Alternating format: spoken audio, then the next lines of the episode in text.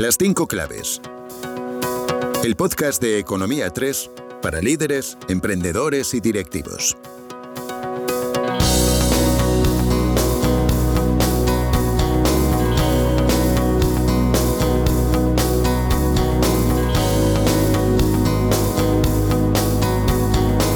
Muy buenos días, una semana más, bienvenidos a nuestro podcast Las cinco claves del éxito que queremos volver a unir con la Fundación Mujeres al Timón que lideramos desde Economía 3 porque tenemos a una auténtica mujer al timón también esta semana.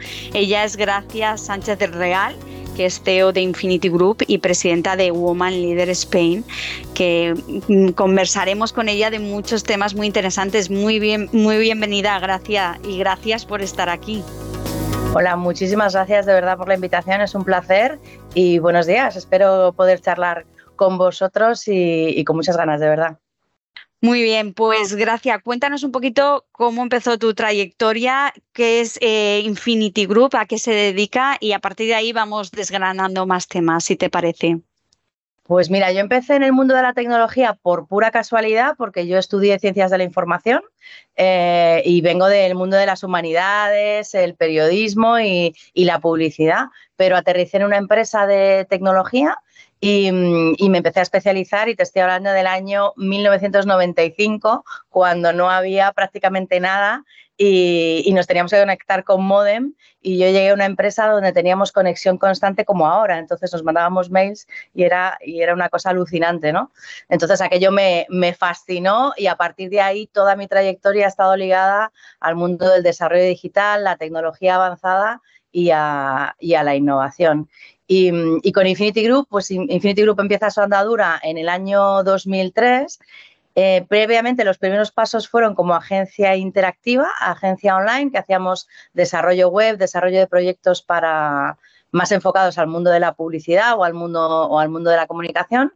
Em, y a los tres años aproximadamente em, tuvimos la oportunidad de empezar a meternos en temas de innovación educativa, de desarrollo digital enfocado al mundo de la escuela, al mundo del aprendizaje.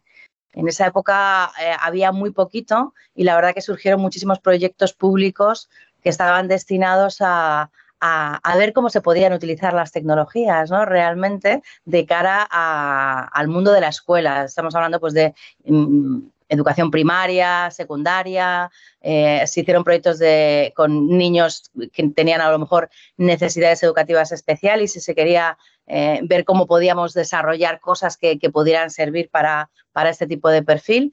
Y la verdad que tuvimos la suerte de, entrar en ese, en ese mundo que es precioso y a partir de ahí pues hemos hecho todo tipo de desarrollos en, muy en línea de, de la educación, la innovación y la formación y learning ya no has dejado ese mundo de la formación. También es bueno ¿no? que las administraciones públicas vayan por delante, vean esa necesidad y llegue a la formación y a todos los niveles, ¿no? El tema de la tecnología. Sí, además es que yo creo que las administraciones públicas, eh, al menos en, España, han hecho una labor muy buena en, probar tecnologías y en probar casos de uso para esas tecnologías. De hecho, fíjate que nosotros no empezamos a trabajar en el mundo corporativo aplicando e-learning o formación híbrida, formación virtual, temas de simuladores, de gamificación y cosas así, hasta pasados eh, unos buenos eh, tres o cuatro años pero porque entonces pues no había mucho interés por parte de las empresas. Y fíjate ahora que la formación virtual es eh, casi obligatoria en cualquier empresa, ya sea pequeña, grande o multinacional, y, estamos aprovechando, pues, pues como ahora, ¿no? Que estamos haciendo este podcast y estamos conectadas, cada una en un lugar diferente, y podemos tener una charla, una conversación, y, eso a nivel formativo, a nivel educativo, pues es algo espectacular. ¿Y cómo es necesario pues eh, impactar esos, em, esos proyectos que vosotros hacéis para que realmente pues em, tengan un, desarrollo posterior y, transformen las compañías? Porque ahora estáis orientados tanto a la parte pública como privada de corporates. Sí, nosotros ahora mismo Infinity Group eh, son varias empresas. Una está más enfocada, como te comentaba antes, en la parte más de desarrollo de marketing digital y proyectos en línea, en la, línea de, comunicación. Y en Infinity Learning lo que hacemos es, eh, por un lado, enfocarnos, pero todo es el mismo, el mismo tema, enfocarnos en cómo utilizamos, cómo aprovechamos las tecnologías y todo lo que sea tecnología emergente para favorecer la formación, para que aprendamos al final. Eh, de manera que, bueno, pues hemos avanzado mucho. Las empresas ahora están muy interesadas en poder utilizar nuevas tecnologías como puede ser el metaverso o como puede ser la realidad virtual o la realidad aumentada, porque realmente cada vez nos damos cuenta que, bueno, es muy interesante el e-learning sencillo, que dices, bueno, pues me conecto, leo unas cuantas cosas, hago un par de actividades y veo unos vídeos, pero para determinados tipos de formación necesitamos un pasito más allá y necesitamos generar más impacto. Y, ahí es donde las tecnologías nos ayudan muchísimo, porque podemos crear mundos virtuales eh, muy avanzados y muy completos, incluso podemos crear gemelos digitales de una máquina o de un proceso industrial, por ejemplo, o formar en prevención de riesgos laborales o, cosas así, ¿no? Y la tecnología nos viene a ayudar, porque claro, estamos hablando de que nosotros creamos un contenido, ese contenido que tiene puntos de tecnología y se puede instalar en una plataforma de formación, eh, lo podemos reutilizar muchísimas veces y llegamos a muchísimo público. Y estamos unificando el, lo que, el, mensaje de lo que queremos dar, esa formación, esa, esa transmisión del conocimiento, pero además conseguimos hacer que sea personalizado para cada usuario, porque cada usuario puede seleccionar su propio, su propio camino ¿no? para aprender y además interactivo y participativo. Con lo cual, mm, es un círculo muy interesante porque a través de la virtualización podemos llegar a ese usuario final eh, y podemos hacer una, actualización constante del material, de los contenidos, sin dejar de ser eh, personalizado, con, con, personas, con tutores que te pueden ayudar, etcétera, etcétera. Con lo cual, yo creo que es muy potente y, bueno, muchísimas empresas están interesadas en, en, ¿En qué áreas son las que tienen mayor demanda o qué áreas son las que estaban a lo mejor menos mm, bueno, pues menos gamificadas o, tecnologizadas que vosotros habéis introducido pues todo en, en el tema de la formación también. Mira, pues por ejemplo, en la parte de prevención de riesgos laborales, yo creo que se ha avanzado mucho y se ha utilizado mucho el tema de la gamificación, los juegos serios o los simuladores.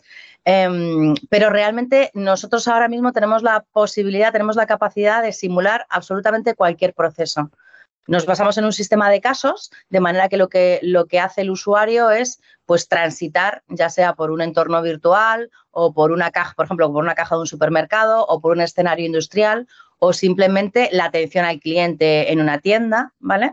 Y lo que hacemos es ponerle casos reales, pero eh, una previamente has pasado por una serie de formaciones que te han contado cómo quiere la empresa que, se desarrollen, cómo son los, los procesos correctos ¿no? para realizar eh, esa atención al cliente o para realizar ese, no sé, un checklist, por ejemplo, de seguridad. Em, y luego lo que haces es que lo practicas y lo practicas en un entorno lo más realista posible, con lo cual es como si estuvieras en tu puesto de trabajo. Ese es el, un poco el enfoque que, que, realmente se puede aplicar absolutamente a cualquier sector y a cualquier, y a cualquier actividad. Por ejemplo, se utiliza muchísimo en onboarding, ¿no? Cuando una persona nueva llega a la empresa y le queremos hacer una bienvenida y en esa bienvenida tenemos cursos de formación que son obligatorios y queremos mm, darle una idea de cómo va a ser su puesto, ¿no? Pues ahí es muy interesante utilizar este tipo de, tecnologías, este tipo de recursos para poder hacerlo de forma virtual y no tener que tener una persona que esté haciendo pues esa bienvenida, ese acercamiento, sino que eh, hagamos un poco, un poco de mix, ¿no? Un poco de, híbrido entre personal, vivo y en directo, y una parte eh, en online. Gracias. Nuestro podcast se llama Las cinco claves. Te, hablaré, te preguntaremos sobre las cinco claves a nivel más personal, pero también me gustaría conocer pues, esas cinco claves para que vuestra empresa haya sido reinventándose constantemente en los proyectos en los que está trabajando. Cómo no se os acaba la creatividad, cómo siempre estáis imaginando cosas nuevas. Coméntanos cuáles crees que serían las cinco claves del éxito de una compañía que, que bueno, que está ligada al mundo de la tecnología que, como tú dices, cambia cada cuarto de hora casi. Sí, la verdad es que, eh, a ver, en este mundo o te reciclas y estás constantemente aprendiendo o realmente tampoco tienes mucho que hacer porque eh, a lo mejor estás dos, tres años, cuatro años trabajando con una tecnología o trabajando con un enfoque eh, y de pronto cambia todo. Entonces te tienes que estar constantemente evolucionando. Yo la verdad que tengo que decir que tengo un equipo extraordinario de personas. Lo más interesante es que son muy, muy diversas porque tenemos una software factory en, Buenos Aires, en Argentina, y trabajamos con gente, muchas personas de América Latina, de, Ecuador, por ejemplo, de México, y hemos conseguido un equipo muy potente pero muy diversificado, porque tenemos diseñadores, ilustradores, programadores, pero también tenemos lingüistas, también tenemos personas que son profesores, que son docentes y que se encargan a la parte más didáctica ¿no? del desarrollo que, que tenemos que hacer. En otras ocasiones contamos con un experto externo porque lo que hacemos no es formativo, sino que es divulgativo. Por ejemplo, pues imagínate cuando hacemos una tarea para un museo o cuando una empresa quiere hacer un desarrollo que es más de marketing, más publicitario, pero tiene un contenido eh, que lo tienen que desarrollar y que se tiene que aprender. Muchas veces no solamente aprendemos en el entorno de la formación, sino que necesitamos educar a nuestro cliente final pues, en el uso de un producto. ¿no? Em, yo creo que lo más importante es la diversidad del equipo, que sea variado, que salgan ideas nuevas, porque si no lo haces todo absolutamente igual las ganas de trabajar, que a las personas que, con las que trabajes les guste mucho lo que, lo que hacen, de manera que se ilusionen por cualquier proyecto, que tú tengas esa primera reunión de proyecto y todo el mundo esté activo y con ganas de aportar y con ganas de, hablar y de decir, yo tengo una idea, vamos a hacer esto. Y, el aprendizaje constante, el aprendizaje constante. Yo creo que eso es, fundamental y es lo que te mantiene un poco al día para poder eh, pues proponer cosas, cosas nuevas y diferentes también de qué fuentes un poco bebéis, porque ya dices, bueno, es que eh, muchas veces parece que ya está todo dicho. ¿Vosotros cómo os formáis? ¿De qué fuentes bebéis? Pues mira, nosotros estamos en constante actualización, internamente también hacemos muchísimas formaciones y, sobre todo hacemos muchas formaciones que son muy específicas, ¿no? Porque es cierto que eh, nuestro equipo es un equipo ya muy senior, que tiene, que tiene mucho bagaje por detrás, entonces hacemos muchas formaciones específicas, eh, por, por, ejemplo, en tecnologías. Ahora, por ejemplo, estamos haciendo mucho trabajo con temas de metaverso y con temas de realidad virtual. ¿no? Entonces, eh, pues decimos, ¿cómo podemos aplicar el hacer un, un, serious game, un juego serio, pero en, el mundo, en un mundo del metaverso? Pues hacemos a lo mejor un escape room, imagínate, ¿no? Eh, y entonces, ese mismo escape room ya lo hemos hecho eh, con anterioridad, pero ahora lo que queremos hacerlo es en otro entorno, que es el entorno del metaverso. Pues, ¿qué hacemos ahí? Pues hacemos formaciones donde todo el equipo pueda estar un poco eh, enterado de cuáles son las tendencias en el mundo del metaverso y cuáles son las plataformas que podemos utilizar y demás. Y luego ya los que son desarrolladores específicamente, pues a lo mejor hacemos un curso eh, de cómo específicamente podemos generar contenido dentro de, un metaverso o cómo podemos crear un metaverso completo para, un cliente. Yo creo que mm, formarnos y estar en constante comunicación continua. Estamos siempre conectados y hablando, en realidad. Tú también, Gracia, eres mentora y coach de, empresarias y, bueno, y de futuras empresarias, a veces startups que empiezan, que, piden tu, tu, consejo y tu valía. Cuéntanos un poco cómo, cómo es esa labor que haces con ellas de mentoring.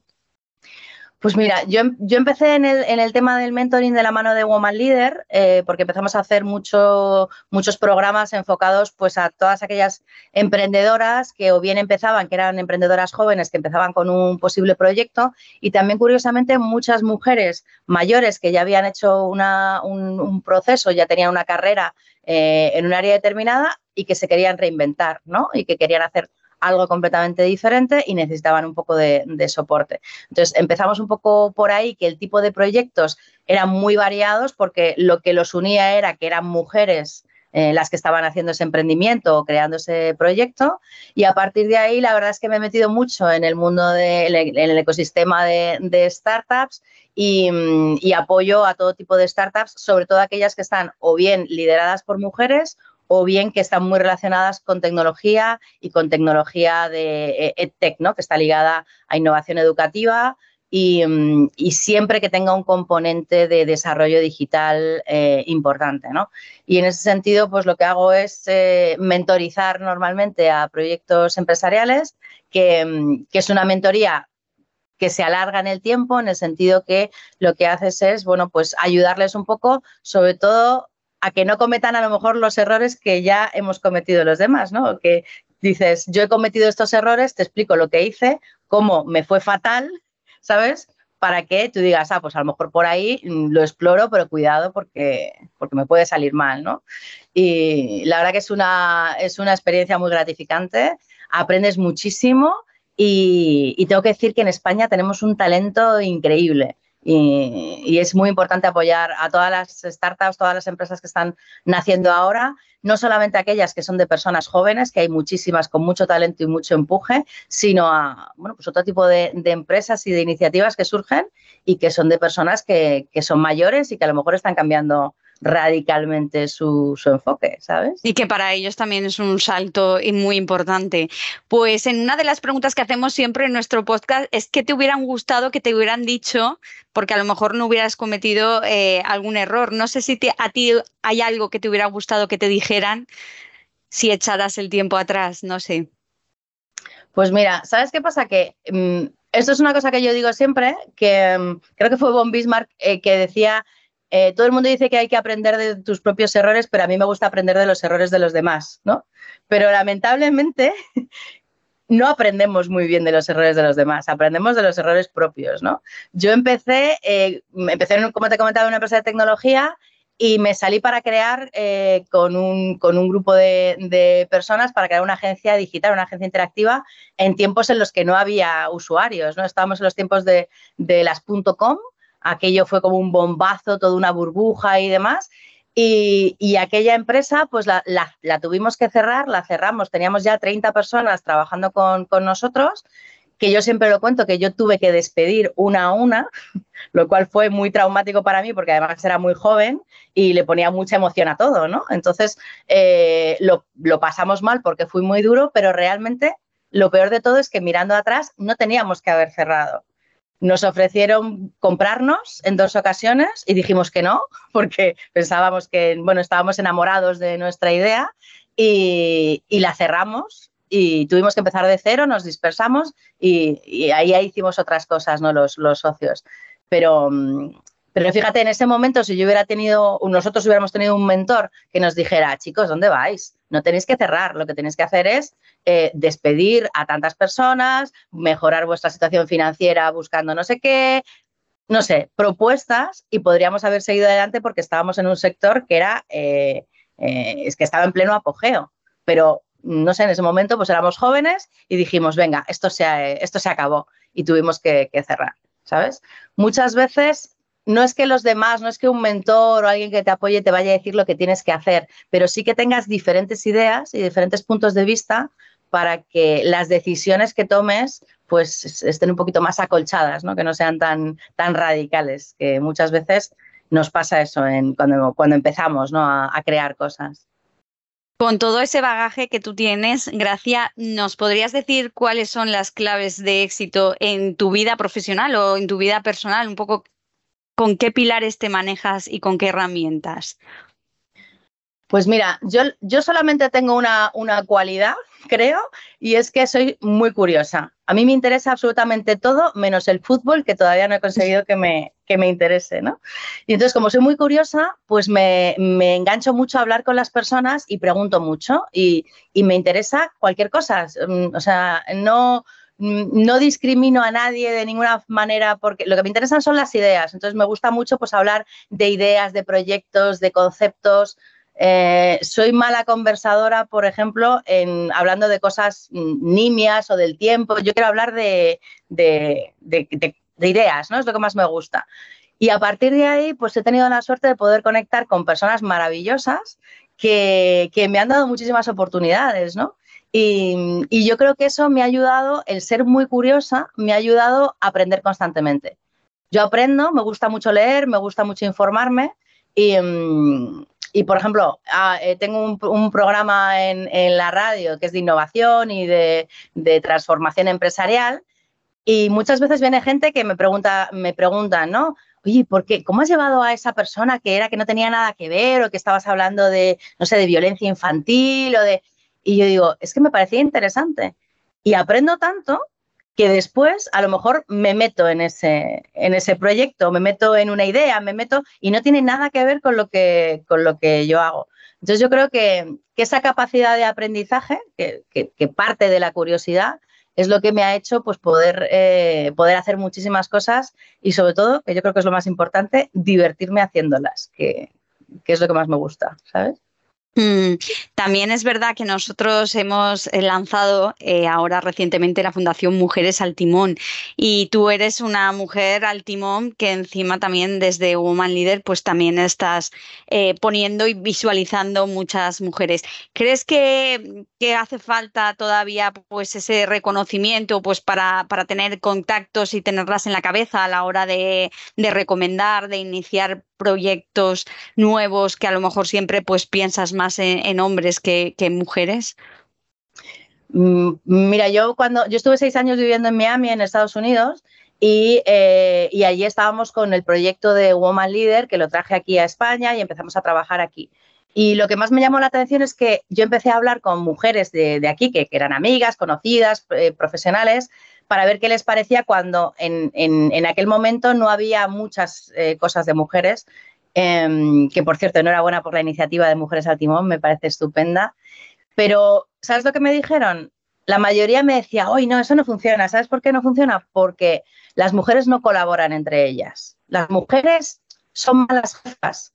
Esos eran los mensajes y dice como una pequeña investigación cualitativa, ¿no?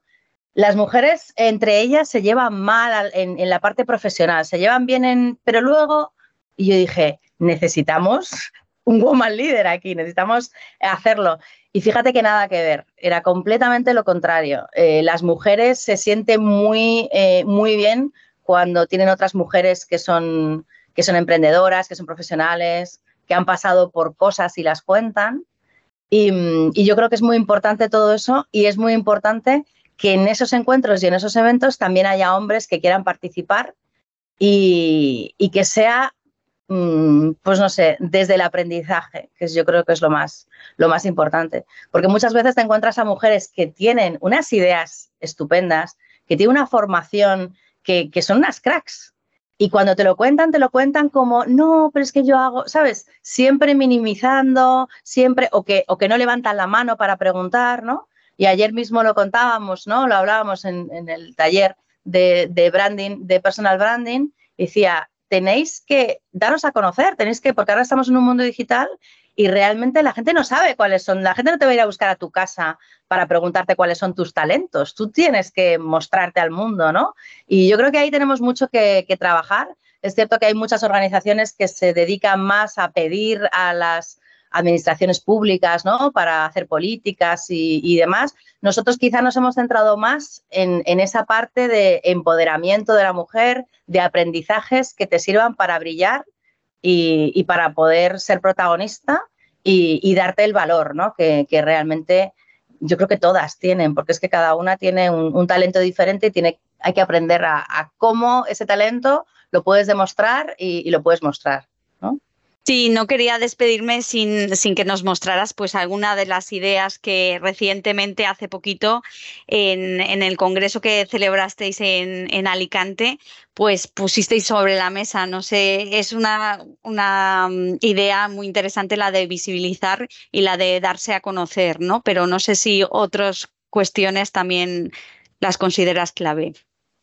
Bueno, en el, en el evento de Eugenia Community, que es un proyecto de la Fundación Friedrich Newman para la Libertad, está sobre todo muy enfocado a poder desde, desde nuestros países eh, poder unificar a mujeres que son ejecutivas, que han tenido ya una experiencia vital larga, profesional importante y que puedan ayudar a mujeres del arco mediterráneo, de los países MENA, Middle East eh, and North Africa, y que pueden ayudar a todas esas mujeres jóvenes que están ahora mismo empezando, que son profesionales y que van a ser realmente las directivas del futuro. ¿no?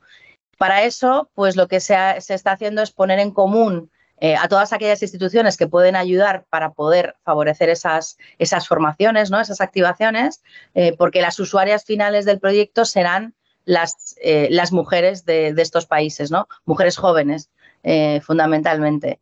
Entonces ahí lo más importante yo creo que está siendo entender cuáles son los problemas, cuáles son los dilemas a los que se enfrentan las mujeres de esos países, porque al final nosotras, por ejemplo, aquí en España, pues todavía queda mucho por hacer y estamos en ello, pero realmente en estos países la situación es completamente diferente, ¿no? Entonces, Em, hay conocimientos genéricos, generales, que son importantes, eh, como por ejemplo pues el, eh, que se han dividido en cuatro áreas y las cuatro áreas son el, personal branding, que, yo lidero ese grupo, la sostenibilidad, tecnología y emprendimiento y, empowerment, ¿no? Eh, liderazgo. Entonces, la idea es a través de estas cuatro áreas poder crear programas formativos, programas de mentoring para ayudar a estas, a, estas chicas que todavía son, son jóvenes para que sean las líderes del futuro. Se han hablado muchísimas cosas. Mm, muchas veces hablamos y repetimos conceptos, repetimos ideas, pero yo creo que son importantes para que, para que calen. Y sobre todo nos hemos dado cuenta de que queda mucho trabajo por hacer y que todas estas cosas pues, son proyectos e iniciativas que de verdad que son muy valiosas porque ayudan a, las personas y, ahí, por ejemplo, en el Alicante pues nos hemos concentrado y han venido a visitarnos muchas personas, muchas mujeres que realmente se veía que, estábamos generando un, impacto, ¿no? Y yo creo que al final cualquier iniciativa que, generes, por poco impacto que tenga, con que ayudes a una sola persona, a, que sea mejor y a que tenga un futuro más brillante, yo creo que ya ahí estamos, estamos haciendo algo, ¿no? Merece la pena. Pues muchísimas gracias, gracias por estar con nosotros en Economía 3 y te lo agradecemos ya por muchos éxitos más. Muchísimas gracias a vosotros de verdad por la entrevista y enhorabuena por esa iniciativa que me parece estupenda y nada, contad conmigo para lo que, lo que podáis necesitar. A vuestra disposición. Gracias. Un abrazo.